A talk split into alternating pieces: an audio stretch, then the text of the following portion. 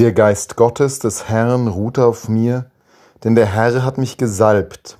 Er hat mich gesandt, damit ich den Armen eine frohe Botschaft bringe und alle heile, deren Herz zerbrochen ist, damit ich den Gefangenen die Entlassung verkünde und den Gefesselten die Befreiung, damit ich ein Gnadenjahr des Herrn ausrufe.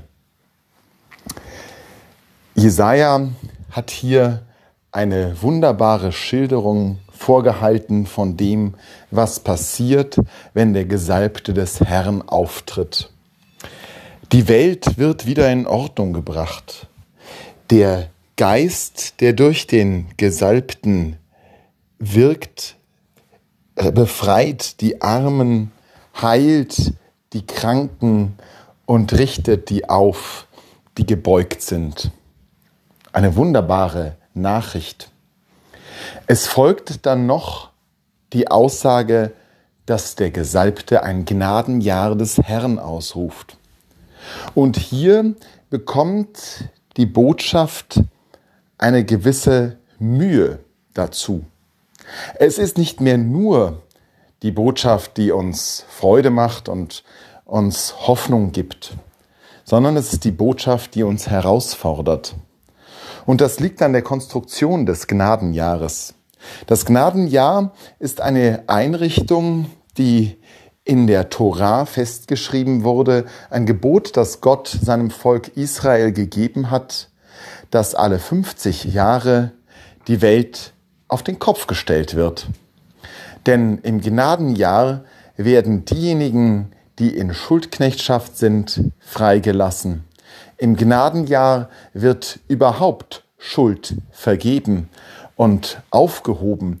Im Gnadenjahr wird zum Teil sogar den Reichen genommen und den Armen gegeben. Das Gnadenjahr ist eine Einrichtung, die Unrecht wiederherstellt, die aber auch mancherlei gefühltes Recht überdeckt.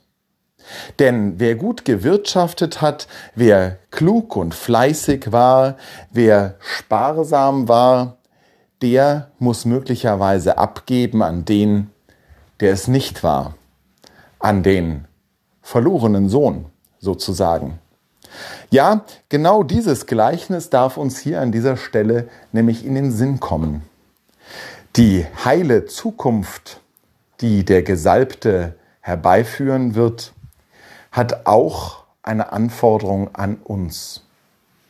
Und die Anforderung besteht darin, nicht wie der zu Hause gebliebene Sohn zum eigentlich Verlorenen zu werden, indem wir unseren Schwestern und Brüdern etwas nicht gönnen, indem wir nicht bereit sind zu vergeben, indem wir nicht bereit sind, die Vergangenheit abzuschließen das Gnadenjahr des Herrn fordert ganz schön viel von uns, gerade wenn wir denken, dass wir auf der richtigen Seite stehen, dass wir uns Mühe gegeben haben, dass wir das Gute getan haben, dass wir doch diejenigen sind, die nach Gottes Geboten handeln.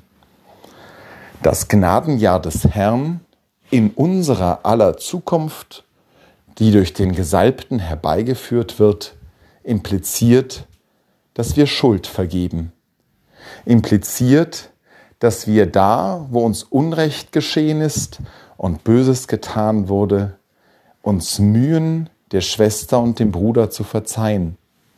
Das Gnadenjahr des Herrn impliziert auch, dass wir, wie in dem Gleichnis Jesu, damit klarkommen, dass der, der in der letzten Stunde angeheuert wurde, genauso viel bekommt wie in der ersten.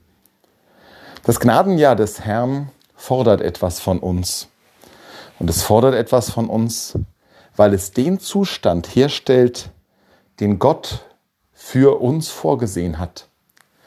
Und das ist nicht etwa der Zustand, der egal wäre. Es ist auch nicht der Zustand, wo es gar keine Unterschiede mehr gibt, sondern es ist der Zustand, wo die Liebe herrscht, wo es uns gelingt, unserem Nächsten die Schuld zu vergeben und sie und ihn aufzunehmen als unsere Brüder und Schwestern.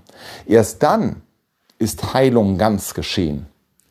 Nicht nur die Blinden und die Kranken, nicht nur die Gefesselten und Gefangenen, nicht nur die in Angst und Not müssen gerettet werden, sondern auch wir. Auch wir müssen von der Lieblosigkeit gerettet werden und von der mangelnden Bereitschaft, so zu sein, wie Gott es ist, barmherzig und gnädig.